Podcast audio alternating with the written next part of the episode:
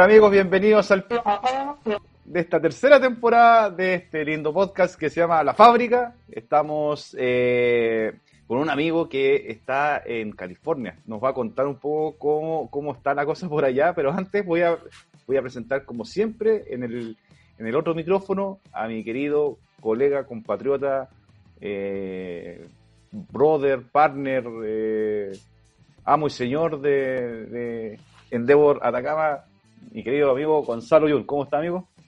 Bien, ¿y tú, Rodrigo, tanto rato sin vernos? Desde, la, desde, el, desde el evento de las 12 que no nos veíamos. Exactamente. Oye, y, oye, pero llegaste con más ánimo hoy día, eso me gusta.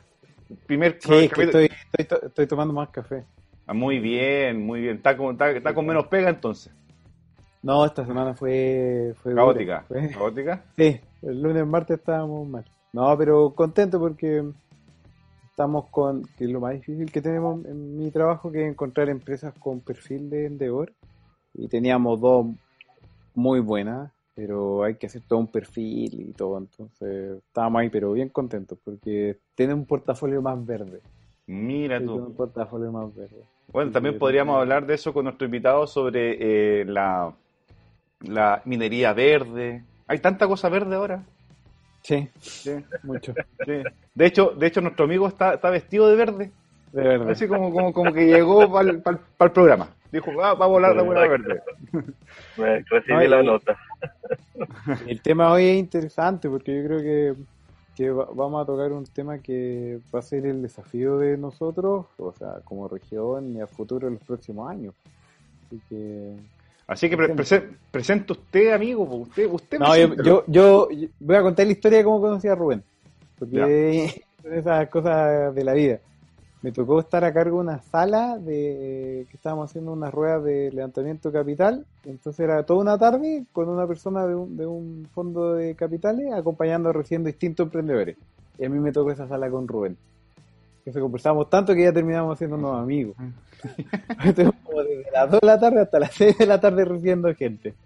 Así que, no, Rubén, eh, estuvimos conversando. Eh, él es Rubén Hernández, tiene el fondo de Velap en California y nos va a contar un poco de su background, qué es lo que están haciendo. Y lo queríamos invitar más que nada porque es un fondo americano, pero que lleva hace mucho tiempo presencia en Chile y que está colocando su vista acá en el norte de Chile y esperamos ayudarlo a que, a que en algún momento pueda desembarcar de la mejor manera. Así que hola Rubén, ¿cómo estás? Hola, hola, hola Gonzalo, ¿cómo estás? Hola Rodrigo, ¿cómo están? Todo bien, pues tú cómo estás? Cuéntanos cómo, cómo está la cosa por allá por, por, por California. Pues. Ah, el apocalipsis está aquí. bien, partimos arriba. Sí, solo nos falta un terremoto y ya estuvo. no, lo, no lo pidáis, que capaz que, capaz que Pero- llegue. No, no, pero si eso lo estamos esperando hace rato, ya que llegue, mejor que llegue ahora y no y no después que cuando nos curemos del COVID y, y se vayan los fuegos, después hay que preocuparse de un terremoto, mejor de una vez ya. Todo, todo, todo de una así. Vamos de una vez. Vamos y salgamos salgamos de esta de nuevo como siempre lo hemos hecho. Oye, es- está muy complicado el, el, el asunto ya de- del, del coronavirus. ¿Cómo, ¿Cómo lo envía usted? Porque ustedes aparte están en, en verano ya, pues, a diferencia de nosotros que estamos más abrigados que hijo único. No, puro. eh, el, el, está, está relativamente controlado, pero como sabes, los medios de comunicación tienen que sobrevivir y tienen que hacer con su, su negocio. Entonces las cosas se, se politican.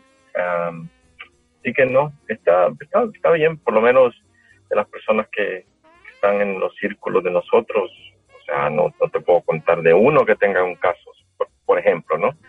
Ah, pero eso no significa que... Sí, el- el- la cuestión es seria, pero se está tomando medidas serias también. Hay profesionales que están cuidando de esto, así que no estamos... eh, estamos está controlada la situación. Hay gente que a veces que no cree y que confunde o que utiliza esta oportunidad para hacer, para aprovecharse y todo eso, pero siempre de esos hay. Pero aquí está controlada la cuestión. ¿Se, ha dado mucho, o no, no, no es que se ha dado mucho, eh, cómo ha sido la situación para, lo, para el tema de, emprendimiento de los empresarios allá en, en, California respecto del coronavirus? Bueno, a muchos se les punchó la burbujita que tenían, ¿no? Entonces ya eh, los que tienen que sobrevivir van a sobrevivir, los que todavía están en ventilador eh, lo, lo hizo el gobierno federal y puso mucha gente en ventilador con ese estímulo que dio la, pero eh, le está acelerando la reinvención y la transformación. Y no solamente la reinvención y transformación digital, también en la relación de las personas, eh, en, el, en, el, en el trabajo, o sea, el, solo el, la cultura de trabajo tuvo que transformarse completamente de la noche a la mañana, mm. porque ya tienes que, tienes que, prácticamente tienes que creer y confiar en las personas más claro. que antes. Claro. Porque ya no tienes el control que tenías antes como jefe o como inversionista o como socio de una, de una empresa. Así que yo creo que ha sido una, una transformación en todos niveles, no solamente transformación digital, en la relación de las personas, que para mí es lo más importante. Sí. Gonzalo. Oye, Rubén, ¿y ¿Cómo ves el dinamismo hoy en día de, los negocios allá? Porque se está dando eh, en este momento que hay muchas compras de compañías, que las empresas más grandes se están consolidando, también tiene eh, hay una presión económica de los Estados Unidos hacia compañías chinas que están tratando de entrar al mercado. ¿Cómo, lo visualizan ustedes que están ahí en el, centro de, todos estos negocios? Porque hoy en día el mundo va hacia, vamos a digital, sale la Exxon del, del Standard Poor's 500, entra Salesforce como una de las grandes compañías, o sea, ustedes tienen que estar ahí viendo millones de compañías, variables, ¿cómo lo están manejando hoy en día eso? ¿Hay oportunidades? ¿Hay que esperar? Sí, mira, es, depende de qué punto de vista tengas y qué, qué rol eh, tienes en la, en la economía. Ah, si, si, es una, si tienes un rol de inversionista y tienes, y otra cosa, si, tienes, si eres inversionista y tienes dinero para invertir, es el mejor momento de invertir, de, de empezar a comprar. y porque los precios están, están muy buenos. Eh, específicamente en la, en la industria que yo estoy, que es capital de riesgo, como sabes, el, el, capital de riesgo, la industria de capital de riesgo, este sí es el centro del mundo para esa industria, donde estamos nosotros aquí en Silicon Valley. Así que eh, hay, ha habido una, una, una corrección muy grande dentro de los fondos de inversión. Eh, los que los que levantaron mucha plata o los que levantaron o los que no levantaron suficiente plata los que hicieron malas inversiones, eh, usualmente te tienes dos, tres años como si eres gerente de fondo, si eres, porque como los fondos de inversión trabajan, está el fondo de inversión donde, donde invierten personas que tienen plata, los inversionistas, o, pensiones, o fondos de pensión, o, o instituciones que ponen plata en un fondo, y están los gerentes de fondo, que son los que manejan ese dinero, ¿no? Entonces, la industria del capital de riesgo aquí eh, pues es muy dinámica y es muy grande, es la más grande del mundo. Eh, en Chile es, un 0.01% de, de la industria de capital de riesgo lo que está en Chile, creo yo, hasta menos puede ser, porque estamos hablando que se mueven acá solo en el área de, de Silicon Valley, se han de mover entre que 30 mil, 40 mil millones de dólares eh, de capital de riesgo anualmente, solo, solo en, unos 25 kilómetros a la redonda, donde, donde, donde vivo yo ahora mismo. Para darte una idea, en Chile se, han de mover, si se mueve, si se mueven que 50 millones de dólares es mucho en un año de capital de riesgo aunque eh, no estoy hablando eh, de fondos grandes ni de, ni de, ni de capital de inversión eh, tradicional, capital de riesgo específicamente. Entonces, en ese mundo que yo, que yo me llevo, sí, tenemos más demanda de capital que lo que hay. pero no significa que, que hay buenas oportunidades. O sea, hay, están más baratas nada más. No te sale, no, no hay ningún cambio en, en, la, en la misma, en las tesis de inversión o en la, o en la manera de cómo nosotros, por lo menos, como invertimos nosotros, ¿no? La, las hipótesis de inversión, las tesis de inversión de largo plazo es lo que se mantiene. Entonces, lo que, lo que esta, esta oportunidad que se, que se está surgiendo es que el, la, los, las inversiones pueden salir más baratas. Si eres, si eres una persona que trabaja para, para un startup o eres un fundador de un startup, va a depender en qué rubro estás, ¿no? Eh, y cómo ves el mundo. Pero si no, si, si tienes menos de tres meses de cash uh, en tu en tu banco, eh, vas a tener problemas, mm. muchos problemas. Y yo creo que, por, por, lo menos para darte una idea, en, en nuestro portafolio le, eh, consideramos una empresa eh, saludable que va a poder sobrevivir esta, esta, esta, lo que está sucediendo eh, si tiene por lo menos 12 meses de, de caja. De caja. 12 eh, de caja. Entonces, eh, los que tengan, lo, y, y, y, cada mes tenemos que estar eh, revisando su caja, no, chequeando, no revisando, chequeando que que esos 12 meses se mantengan, mm. porque pueden ser meses donde uno de sus clientes no les paga o, se fueron a la bancarrota los clientes o despidieron gente.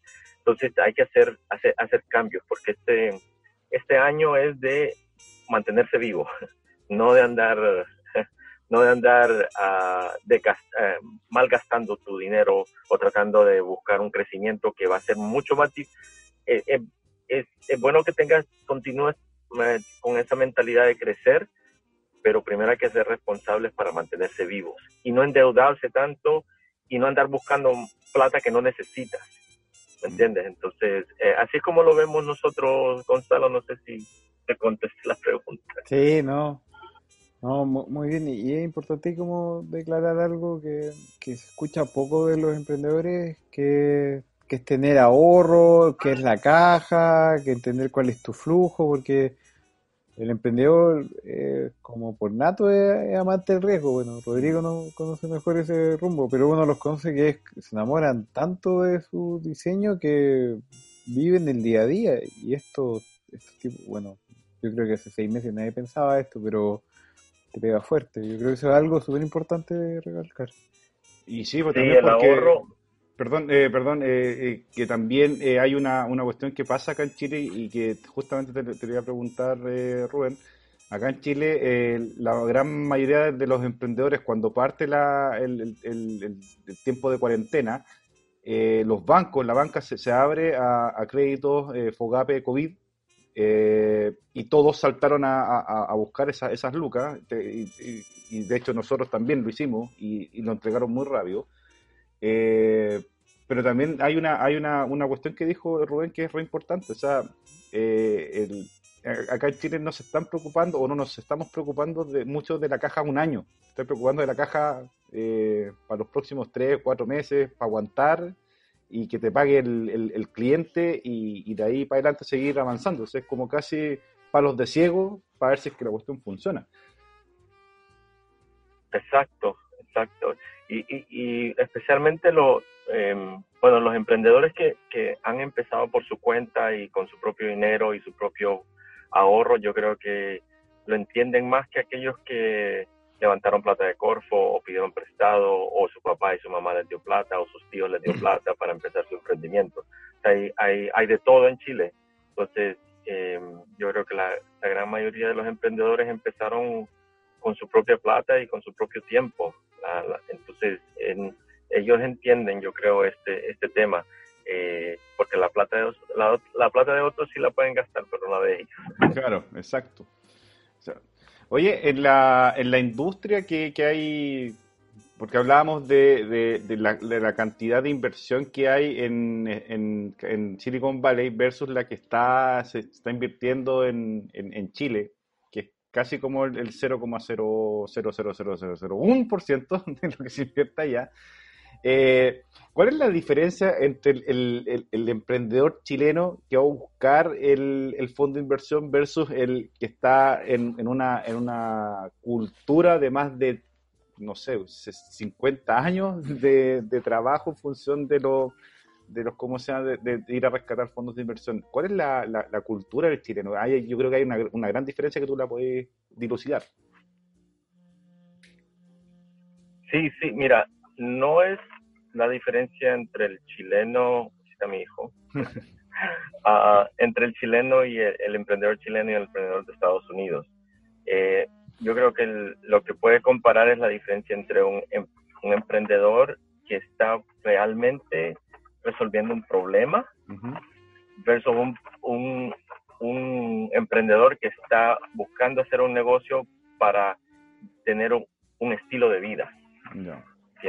Entonces, aquí es muy conocido y esto lo hablamos todo el tiempo entre inversionistas, cuando alguien presenta su, su, su, su startup, ellos eh, decimos, oh, no, no, este, este es un negocio de estilo de vida.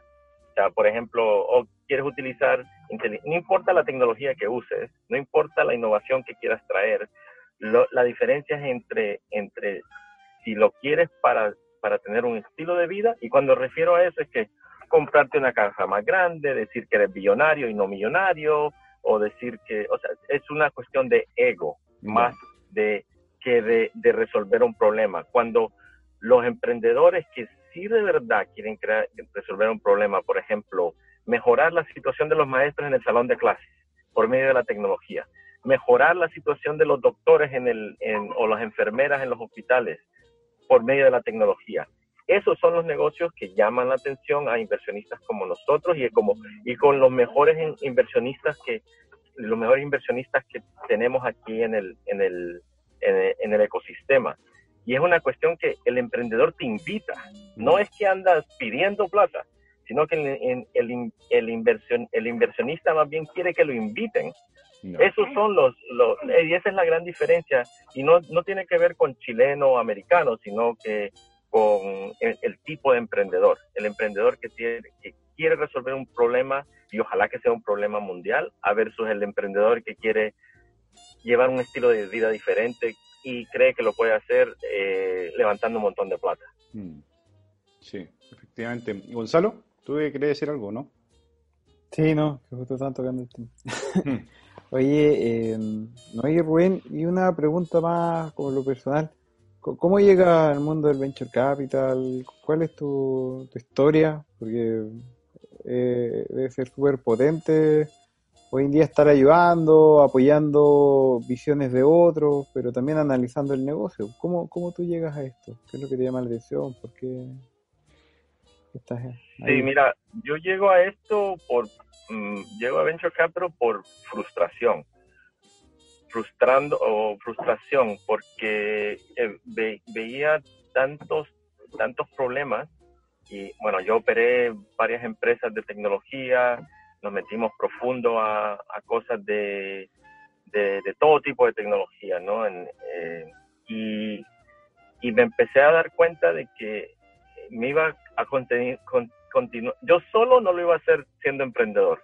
Necesitaba empezar a, invertir en otros que también estaban viendo las mismas frustraciones que yo tenía en, dentro de las industrias. Como estamos hablando de, siempre eh, en los círculos que hablamos acá, yo fui a, yo, yo, yo me gradué de ingeniero civil ambiental de, Columbia University y em, empecé a trabajar para una empresa muy grande, Accenture. Trabajé en Accenture por 10 años, instalando sistemas de tecnología por todo el mundo. Y, y, luego empecé a emprender. Después de 10 años de trabajar para alguien, empecé a emprender por mi cuenta. Y fue una de las, de los, de las transformaciones más grandes. La primera transformación de mi vida fue eh, esa, ¿no? De, de ir tomar la decisión. tomar esa decisión tomar esa decisión y después empezar el camino de ser emprendedor después de tener básicamente todo cubierto como un empleado, ¿no? Es muy diferente la vida. Y la segunda gran cambio, transformación mía fue cuando puse mi primer peso en alguien más. Y sin, sin y poner el peso y eh, apoyar nada más, y no tratar de controlar ese peso. Entonces ahí me di cuenta, me di cuenta cuando puse mi, los primeros pesos y los perdí, perdí como yo creo que los primeros que perdí son como 30 mil dólares, como 25 millones de pesos. Me tardó, pero no tanto fue la cantidad que perdí, sino que el tiempo, mm. porque estuve dos años invertido en este equipo de, personas que estaban desarrollando software. Yo a la misma vez yo tenía mi emprendimiento también, o sea, mi empresa de software, y estaba poniendo plata en, en, otros, en otros emprendedores, y ahí me iba dando cuenta de, de, de muchas cosas que, por qué en realidad el mundo lo tenemos como lo tenemos, porque los innovadores no saben mucho de negocios y los de negocios no saben mucho de innovación. Y entonces, es como que, wow, ¿qué está pasando aquí? Y, y, no sabemos tampoco cómo ayudarnos los unos a los otros. No sabemos cómo colaborar entre innovadores, emprendedores, empresarios, académicos. Y ahí fue donde me empecé a dar cuenta de que eh, invertir es lo que yo quería hacer, porque ahí tenía más influencia en cómo se diseñan las soluciones a problemas de una manera diferente. Pero ya tú teniendo por lo menos el entendimiento de que cómo llevar una empresa, cómo eh, relacionarte con innovadores y emprendedores y cómo tener el y cómo saber los códigos empresariales y, privados eh, es donde donde me di cuenta de que de que venture capital es lo que yo quería hacer, porque también en inversiones, venture capital, en la industria de las inversiones, venture capital es chiquitito en el mundo entero. Mm. Estamos hablando que a, eh, inversiones privadas, cuando estás hablando de minería, por ejemplo, ¿no? En minería son billones de dólares que, que entran todos los años de inversión. Pero de esos billones de dólares en minería, eh, si llega, si si se pone un billón en capital de riesgo, eh, creo que es mucho, y eso es mundialmente. Entonces, y las, pero las grandes, si tú te das cuenta, en el Nasdaq, de acá de Estados Unidos, en el exchange de Nasdaq, el, más del 50% del valor de Nasdaq viene de empresas que fueron iniciadas y, y fueron y los inversionistas fueron venture capital. No fueron los grandes pensiones, no fueron las AFPs como tienen en Chile, ellos van por un lado más seguro, más status quo.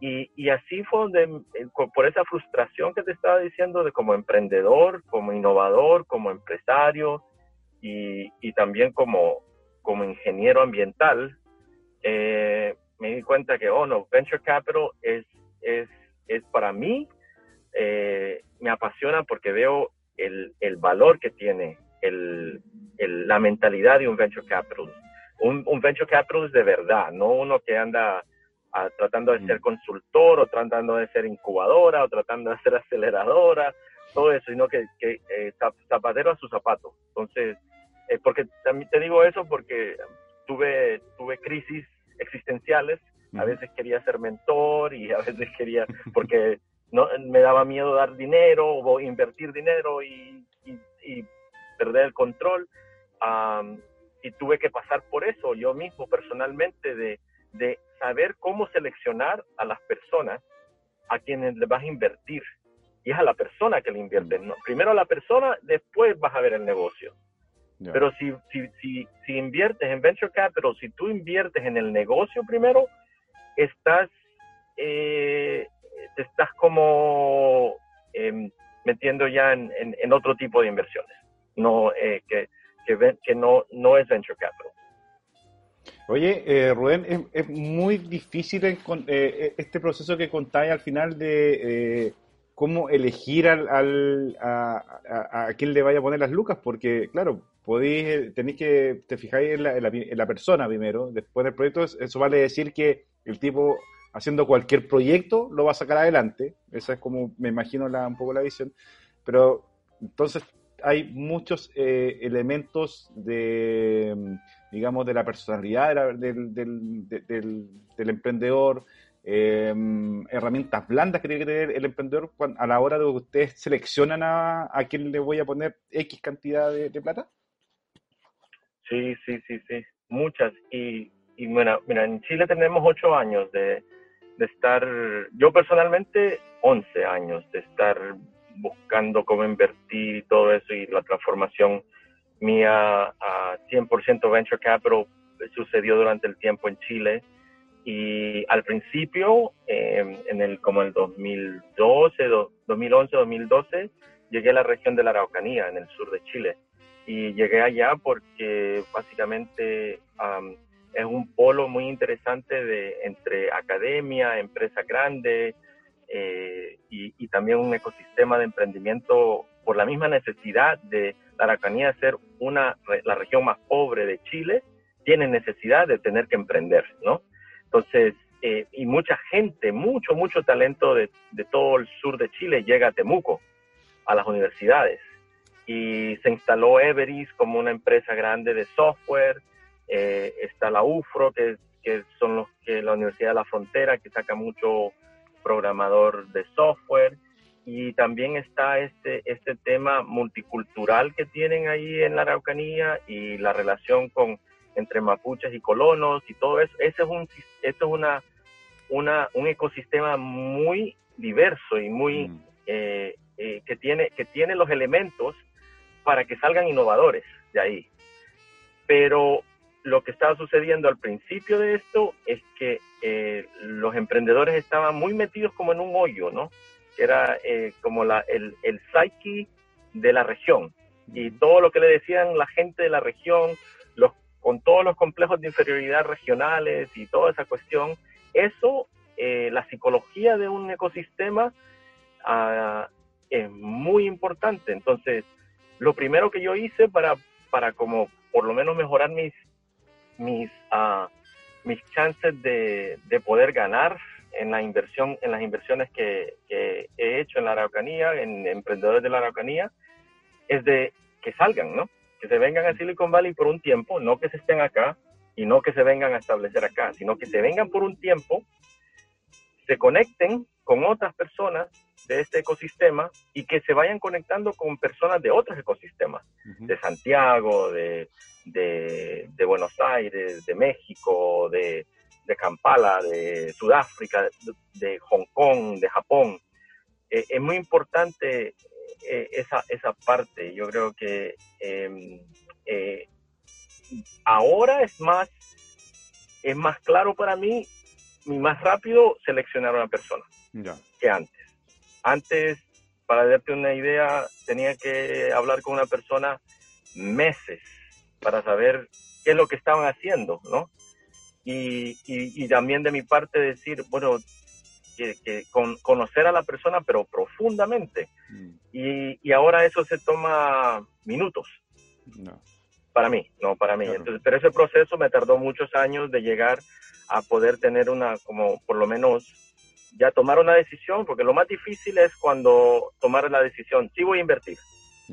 Para uno pero tiene que ver mucho eh, eh, el entorno de la persona, eh, sus intereses, sus capacidades fuertes, técnicas, ya sea cómo se relaciona en el, en el lado de ventas, cómo vende, si vende. ¿Vende o no vende? ¿Produce o no produce?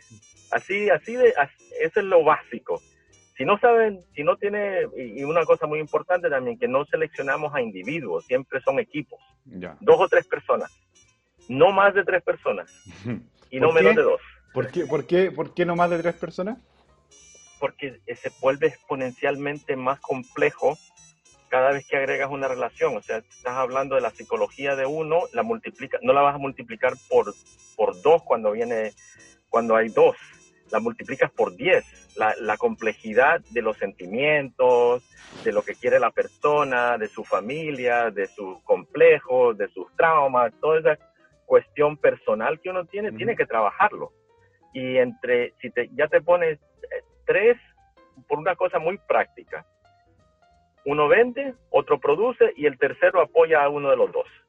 Ya cuando vienen cuatro y se están eh, tratando de compartir una torta, una torta que no existe, eh, y la quieren ahora, la quieren hacer esa torta, y van a invitar a un quinto, que son los inversionistas, oh, se vuelve bien complejo, bien complejo. Y si tú ves, si tú ves la lista de las, ahora mismo ves la lista de las mejores startups en el mundo, por ejemplo, te vas a encontrar con ese número, tres.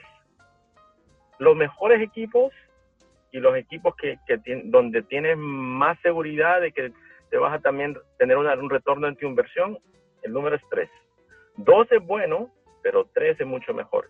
No son, a veces, eh, eh, y si tú ves como los típicos ejemplos que dan, ¿no? De los solo founders como Zuckerberg o, bueno, Steve, Steve, Jobs eh, era un rockstar, pero ese nunca le dio el, el, crédito a, su, a su socio. Y hay un drama, ¿no? Entre ellos dos. que, que, también tú, tú ves hasta en ese nivel, todos somos humanos y tenemos nuestros nuestros egos, nuestros complejos de inferioridad, nuestros complejos de superioridad también, que son muy complejos esos. Ah, así que, que todo eso, eh, imagínate que, que eh, yo lo que estaba tratando de hacer al principio es, es tratar de llegar a eso y me tardaba meses en llegar a eso. Pero ahora tengo que hacerlo en minutos porque hay miles de emprendedores que tengo que tengo que, evaluar todos los días. Todos los días. Oye, y, y cuando cuando estás acá en Chile y, y, le contáis a los emprendedores, oye, ándate un, un rato para pa Silicon Valley, eh, genera redes. Eh, en, verdad, el, el, emprendedor chileno eh, aprovecha esas instancias? Los que son buenos, sí. Los que, los que todavía andan buscando plata de Corfo, no. Buena. Directo. ¿Qué fue? Vamos, vamos, a, vamos a grabar. Está, tengo que traspasarlo a varios. Este va, va, a ser el, el, inicio, del podcast va a ser ese. Ah. cualquiera, cualquiera viene sin Silicon Valley con plata de Corfo.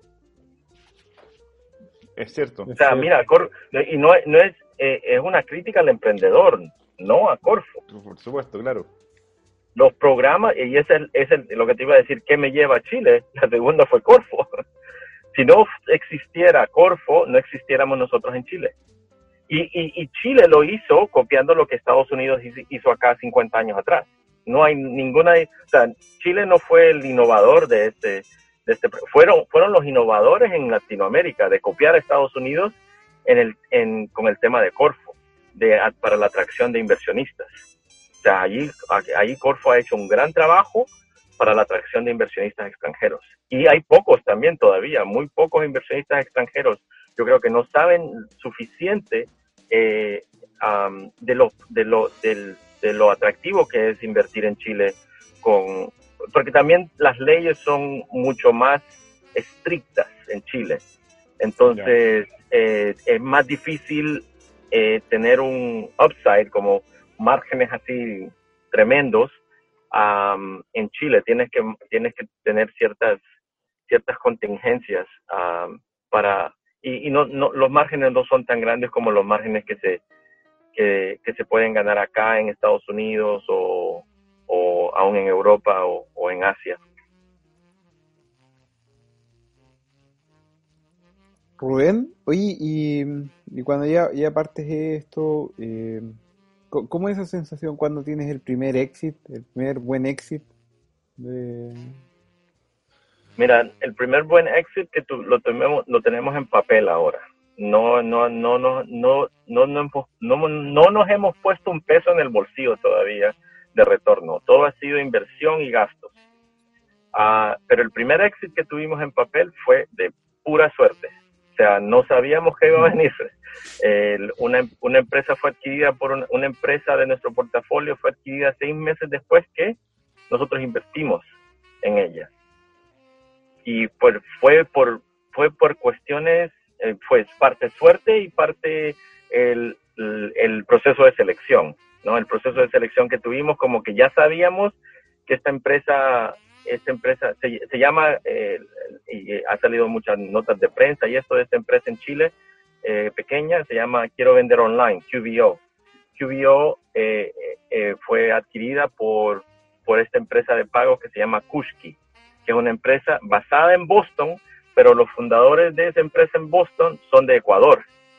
Ellos son de una familia ecuatoriana y ellos se fueron a vivir a Estados Unidos, estudiaron en MIT y empezaron esta empresa de pagos que se llama Kushki y ahora es una empresa, la, la empresa es como el Stripe de Latinoamérica ahora y están, están, le está yendo súper bien. Entonces, esa inversión que hicimos en el 2018 al 2019 ya estábamos teniendo un éxito. Y, y eso nos ha, no, no, nos ha llevado el, el, performance de nuestro fondo, de nuestro primer fondo en Chile, nos lo, lo ha disparado. Sí. Solo una, pero tenemos como tres o cuatro empresas dentro del portafolio ahora y eso gracias al proceso de selección que tuvimos, todo ese aprendizaje que tuvimos por siete, ocho años para saber quién es quién, ahora está pagando, lo, lo está, está, retornando. Eh, así que nosotros yo creo que eh, vamos a seguir viendo buenos retornos por los próximos, por los próximos, ojalá 50 años. Buena.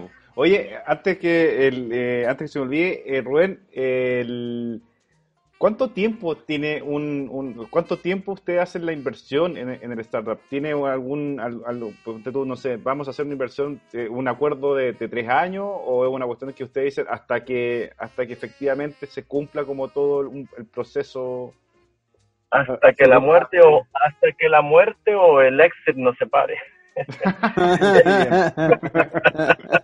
O sea, puede ser, puede ser un acuerdo de un mes, como puede ser un acuerdo de mucho, no hay, mucho tiempo. No, el, no, hay, no hay tiempo en el acuerdo.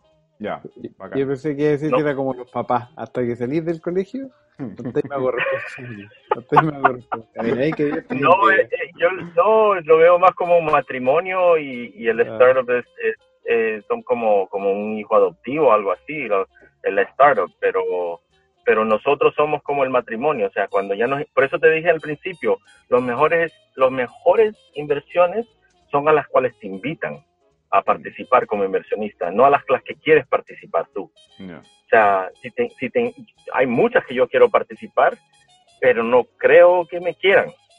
¿Me entiendes? Mm. No creo que el equipo fundador me quiera y entonces, porque ellos andan buscando otra cosa. Es, es, es, es mucho de relación, de relación y de feeling ah. entre el emprendedor y el inversionista. El fit es lo principal, yo creo, bueno, eso hace la diferencia, yo creo, un poco, Rodrigo, de una mirada, y pues es súper importante que, que Rubén está acá, de una mirada a un fondo que no es local con un internacional, porque acá el local tiende a ver como más el retorno, independiente que lo, que lo, que lo genere o que lo haga, te piden los libros, te piden los números. Claro. Son, sí, es que por eso, y no, por eso, y no pero es quien esos son, ejecuta eso. pero es que esos son fondos tradicionales, no son fondos de Sí. capital de riesgo. ¿no? Entonces, ¿qué es lo que no hay? Dicen que son, dicen que son capital de riesgo, pero para el negocio, no de riesgo en la persona. O sea, Claro. se- o sea, miden el riesgo, saben medir riesgo, pero de negocio, pero no riesgo de persona.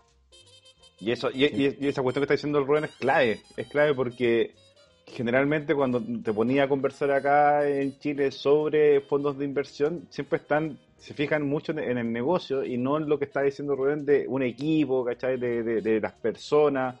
Eh, de hecho, eh, ponte tú, no sé, pues, grupos de, de, tres socios que sean también eh, eh, hombres, mujeres, ¿cachai? Que sea, que hay un montón de variables que hace que quizás fallen en un, en un proyecto, en una, en una idea, pero pueden desarrollar otra igual porque son buenos lo- lo- los tres socios o, o las personas que están metidas dentro del, de la, del, del grupo de trabajo.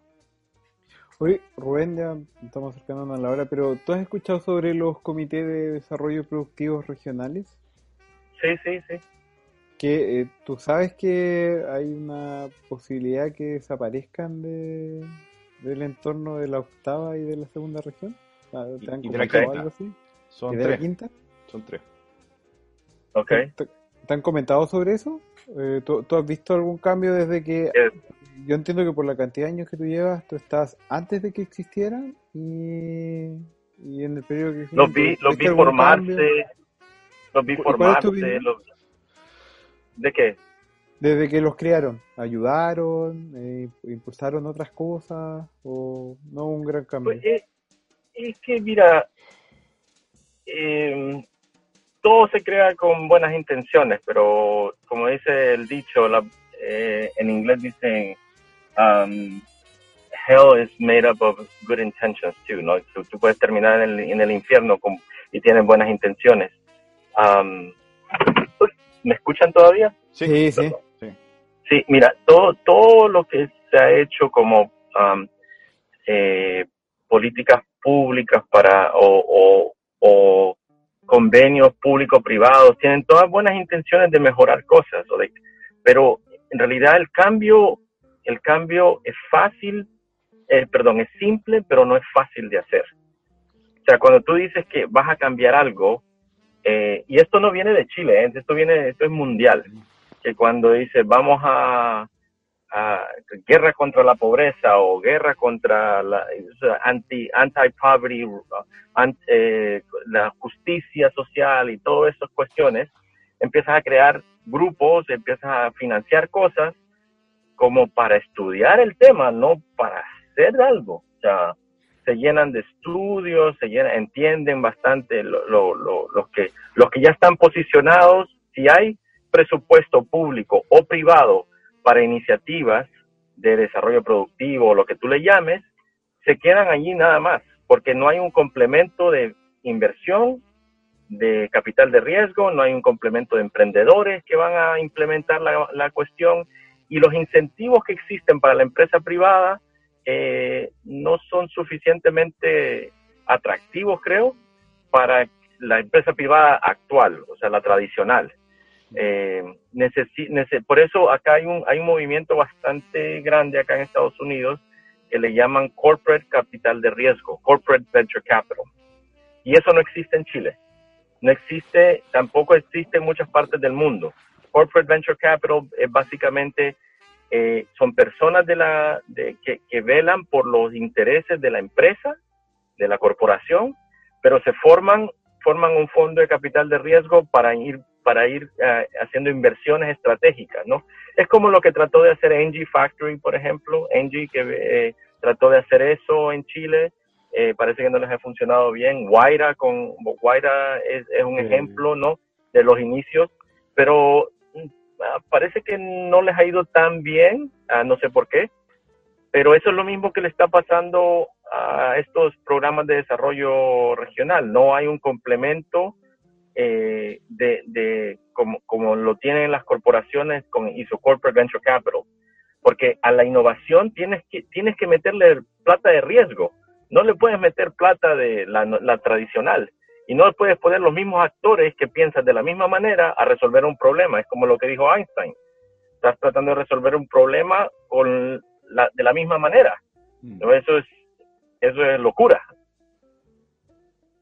Sí, bueno, es clave, lo que dijo el Rubén, porque efectivamente los comités se, se crean en función de de la toma de decisiones, más que de, eh, de eh, inyectarle nuevos recursos o nuevas formas de que los, los, emprendedores se enfrenten a nuevos desafíos de ir en busca de, los recursos.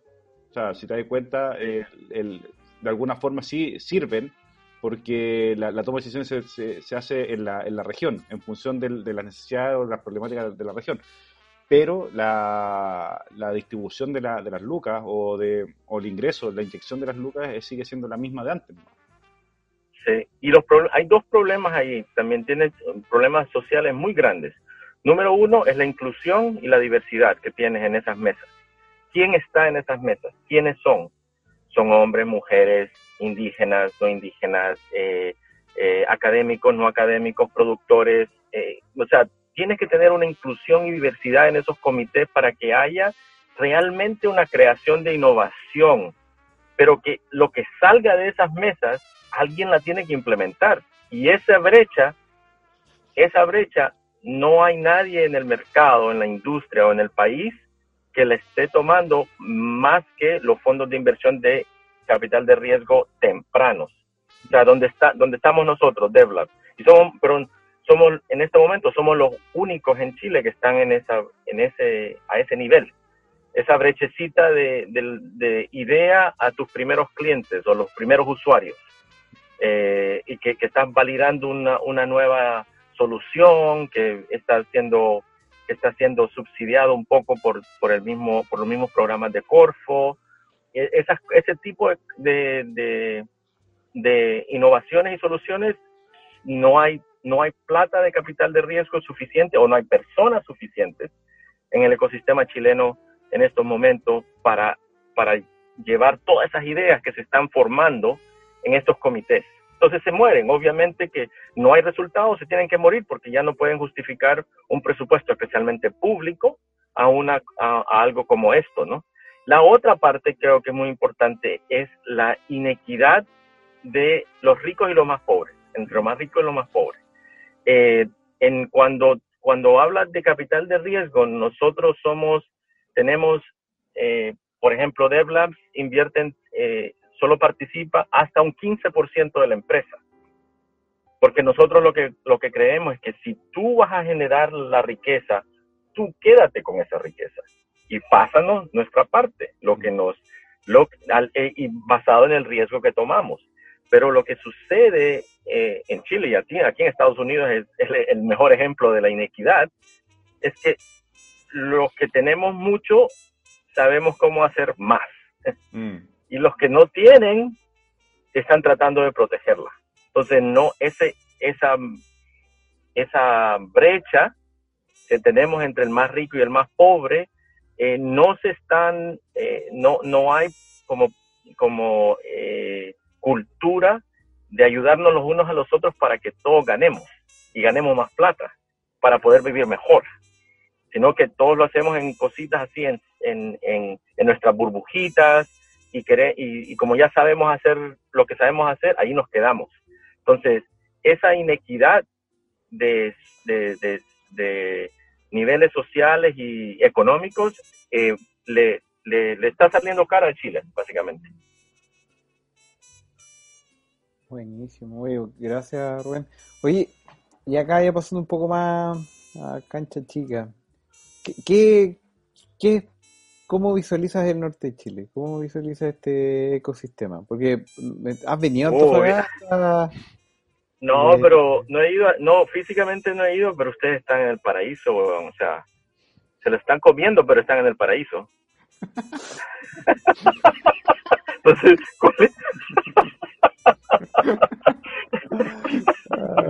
Listo, ahí está tu respuesta, Gonzalo. Estamos, estamos, me voy, me voy, apago la cámara.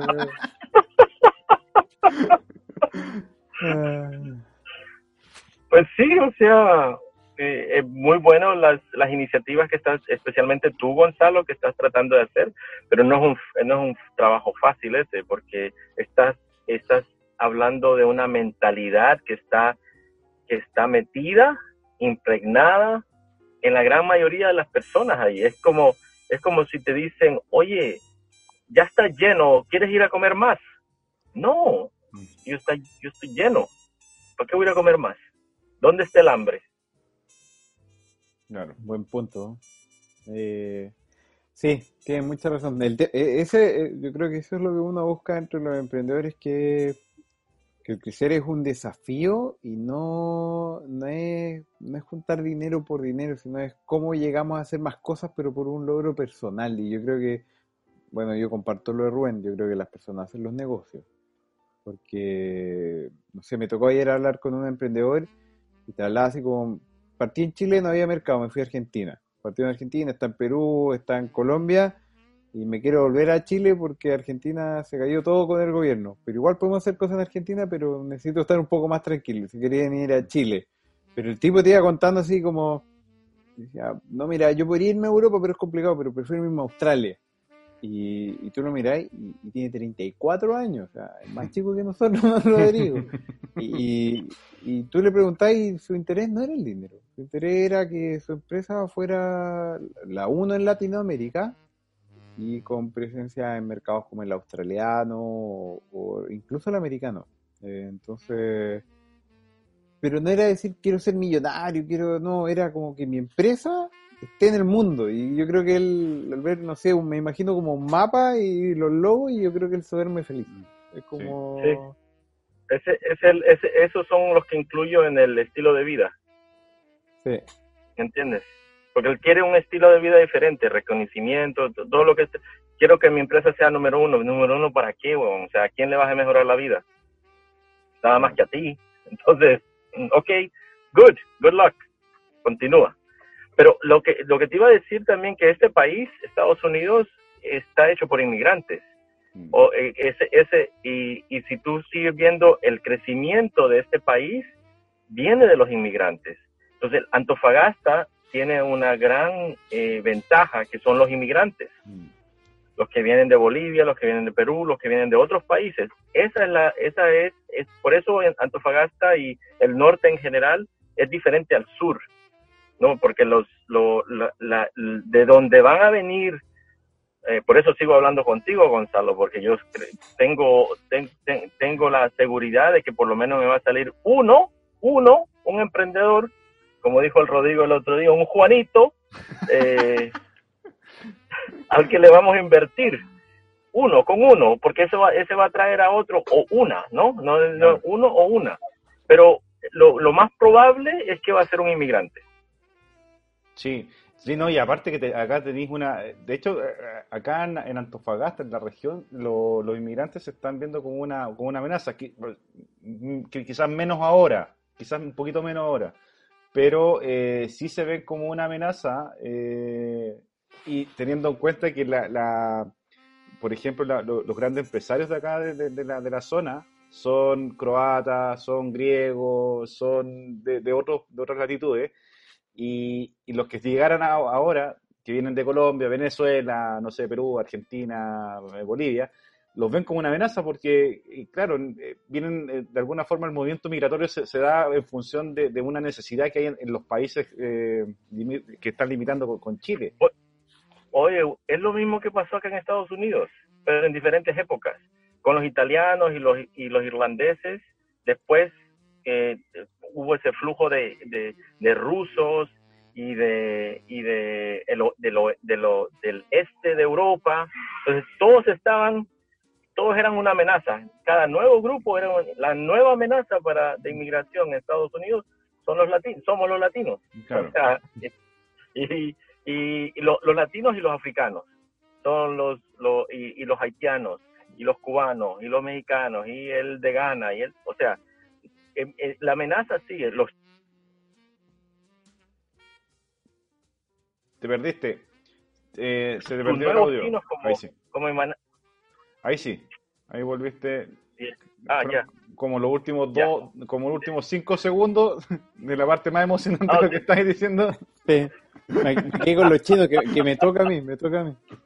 No, pero es que, entre los mismos, entre los mismos agentes de las mismas etnias, depende de tu estatus migratorio, eh, haces, la, haces, la, la, haces el prejuicio.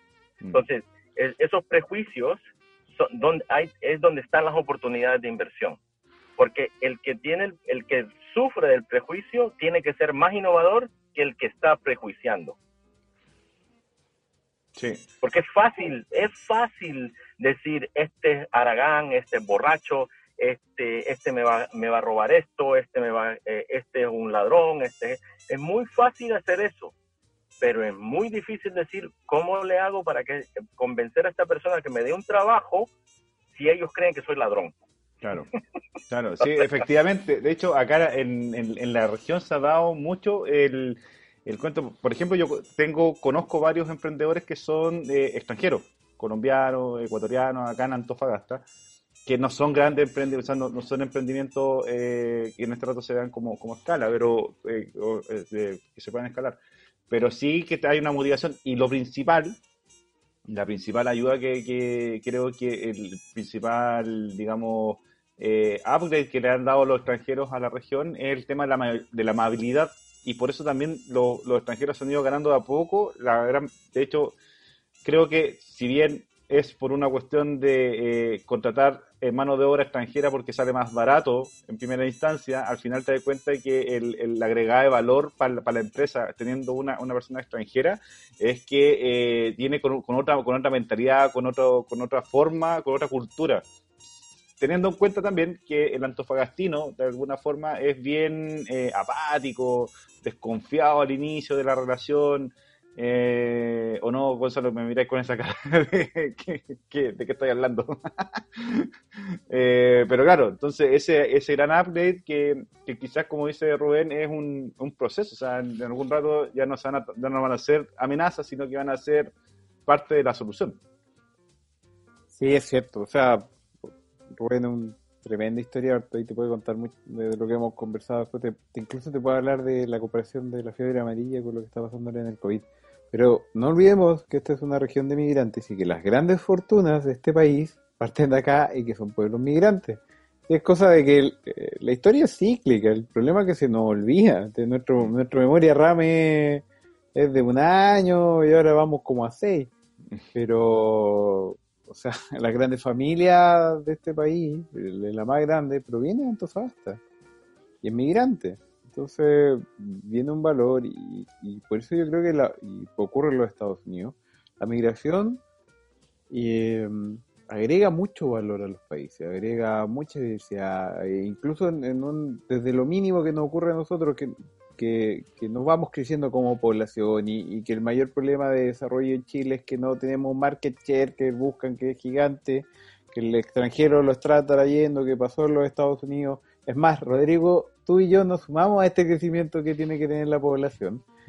Eh, pero el extranjero sí, y eso nos va a aumentar el consumo y hemos mantenido el, movimiento, pero tenemos ese problema de que solamente recalcamos lo peor de ello. Yo creo que la migración va a traer mucho valor y ya la, ya la tiene. Y, y pucha, no es lejano lo que piensa Rubén, de que los nuevos negocios van a venir con ello. O sea, la expectativa de ello es más baja. El nivel de riesgo es 10 veces más alto que el que tenemos nosotros. Entonces, o te jugáis el todo o nada, mm. y eso es lo que busca esto. O sea, son fondos de inversión de riesgo. Claro. Eh, me, hace mucho sentido. Voy a empezar a colocar más, más miradas. Más, me tocó una emprendedora venezolana que hace parte y pieza para la minería. se recorre todas las compañías mineras, o sea, nivel de, de juego al todo nada. Sí, estaba enfocado en una sola cosa, que queríamos que la llevaran. Oye, yo, yo la quiero conocer, preséntamela, por favor. Te vas a sorprender. te vas a sorprender. ¿Por qué? Porque ya suena, ya suena como alguien que quiero conocer. Sí, no, no, es, no, pero impresionante cómo se juega en la vida, es, otra... Sí, bueno. no, de hecho, eh, eh, incluso sin pensar en los emprendedores, la, la gente cuando llega acá a, por un trabajo eh, ganando menos del mínimo, sin contrato, sin leyes sociales, sin ni una cuestión, y tres cuartas partes del sueldo se va para la casa donde están donde está su familia, y cuando presto sobreviven, ni siquiera viven, sobreviven acá en, la, región. Exacto. Oye, eh, Rubén, eh, ¿cuál es el desafío que tienen en DevLab para, para los próximos meses? Porque teniendo en cuenta que que hay una incertidumbre en, a nivel mundial. Eh, esperamos poder tenerte también acá en Antofagasta, no solamente para que vengas a ver emprendedores, sino que para eh, ir a tomando una piscola, una de las piscolas de verdad y un asado. Pero, ¿cuáles son los desafíos que, tenéis, que, tienen ustedes eh, en este rato, que lo, que están visualizando para los próximos meses, para, para, los, digamos, no sé, de, aquí a marzo del 2021? Mira, el desafío más grande que tenemos eh, es asegurarnos que nuestro portafolio de empresas que donde ya estamos invertidos mantengan su caja de 12 meses para seguir sobreviviendo esta, esta pandemia. Y, y no, y de ahí nada más. O sea, el resto es eh, seguir relacionándonos, seguir conversando con emprendedores, seguir conociendo emprendedores, eh, y, ponerlo ya en, en línea de, inversión, ¿no? O sea, eh, no, no gastarle el tiempo a nadie. Entonces, lo, lo, yo creo que el desafío eh, es más comunicacional que tenemos nosotros, de presentar bien nuestra propuesta de valor al mercado o al, a, a, las personas en Chile. Y ese es nuestro, que estamos, por eso accedo a, a ser parte de estas conversaciones y para poder un poco comunicar mejor el mensaje y el valor que tiene el capital de riesgo en una economía. Perfecto. Oye, eh, bueno, hemos llegado al, al, final de este, de este programa. Eh, le, vamos a dar, le damos las gracias a, Rubén porque se dio el tiempo. Eh, bueno, ustedes los que están escuchando esto no, no, lo ven, pero él está sentado en su auto tiene la familia afuera, eh, al lado del incendio, eh, y nos, le dio, nos dio la posibilidad de conversar durante Oye, que, oye, qué, qué dramático, sí, sálveme, sálveme, sálveme de aquí. Oye, eh, muchas gracias Rubén, siempre por, porque ya, bueno, Rubén es parte del, del panel de uno de los programas que tenemos en el, en el CoWeb, donde hablamos de fondos de inversión. Y, eh, es muy grato conversar con, personas como, como Rubén, por la, por la simpatía, ahí está su hijo, nadie nos, está mostrando. Eh, y muchas gracias Rubén por, por, este, por este rato de conversación. Eh, la verdad es que yo me llevo una muy grata sorpresa cuando Gonzalo tuvo la, la, la, buena idea de, presentarnos para poder conversar. Hay harto paño para cortar sobre todo porque eh, me imagino que van a haber varios Juanitos en, en, la región y te vamos a, vamos a ver mucho más seguido por acá. Gonzalo. No, no, gracias Rubén por, por aceptar la invitación. Te cuento, y yo creo que pronto te van a contactar, que el 8 de noviembre vamos a tener, no, el 8 de octubre, queremos hacer un, un match DC con emprendedores del norte. Estamos haciendo el scouting acá con el equipo para tener gente interesante que puedan conocer y gracias por tu mirada, creo que, desde el punto que está Rodrigo y yo, que de repente tengo un poco más de cercanía, eh, pero ir contándolo a nuestro ecosistema, en qué consisten, porque esto es como, como, como las religiones que hay que salir con su librito para no mencionar cuál es. Eh, eh, predicando qué es lo que hacemos, qué es lo que nos entiendan. De repente igual te miran como locos, desconfiados, que, que hay lucas, que hay riesgo, que están dispuestos a, como lo decías tú, o que, el éxito, que la muerte nos separe, ojalá que sea el éxito.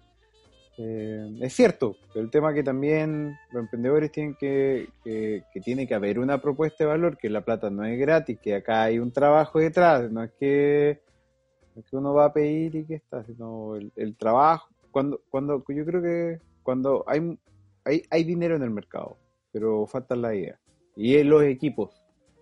Exacto. Así que no, muchas gracias Rubén por el tiempo. Y a tu hijo por aguantar. gracias a ustedes y gracias Nantai por esperarme pacientemente. Oye, Gonzalo, agrega, si hay algún grupo en, en, la Araucanía, hay un grupo que se llama Ecosistema de Emprendimiento, Mesa de Ecosistemas. Si tienes un grupo donde me quieras agregar, yo feliz y ahí yo empiezo a... ¿Estás seguro? Esto es como... Eh, amigo Rubén, nosotros nos conocemos hace poco tiempo, pero le tengo harto cariño ya. ¿Usted está seguro de que está bien? ¿Está seguro de lo que quiere? Te apuesto, te apuesto, lo que te apuesto es que van a haber buenas conversaciones, mínimo, vamos a tener buenas conversaciones. Ya, me gustaste, te vamos, te vamos a agregar entonces a este, a este lindo grupo que tenemos de harta conversación. Te va a sorprender. Te va a Estamos, a mandar, estamos a mandar el NDA porque no nos hacemos responsables. Sí, dale, dale. vamos, vamos. Entre, entre, entre más rotos, mejor. Oye, Rubén, muchas gracias por todo, gracias por el tiempo, la paciencia y por todos los comentarios, por todas las, las que nos entregaste en este lindo podcast que se llama La Fábrica. Nos vemos, Gonzalo, en el próximo capítulo de la temporada. Sí, nos estamos viendo, así que muchas gracias. Chao.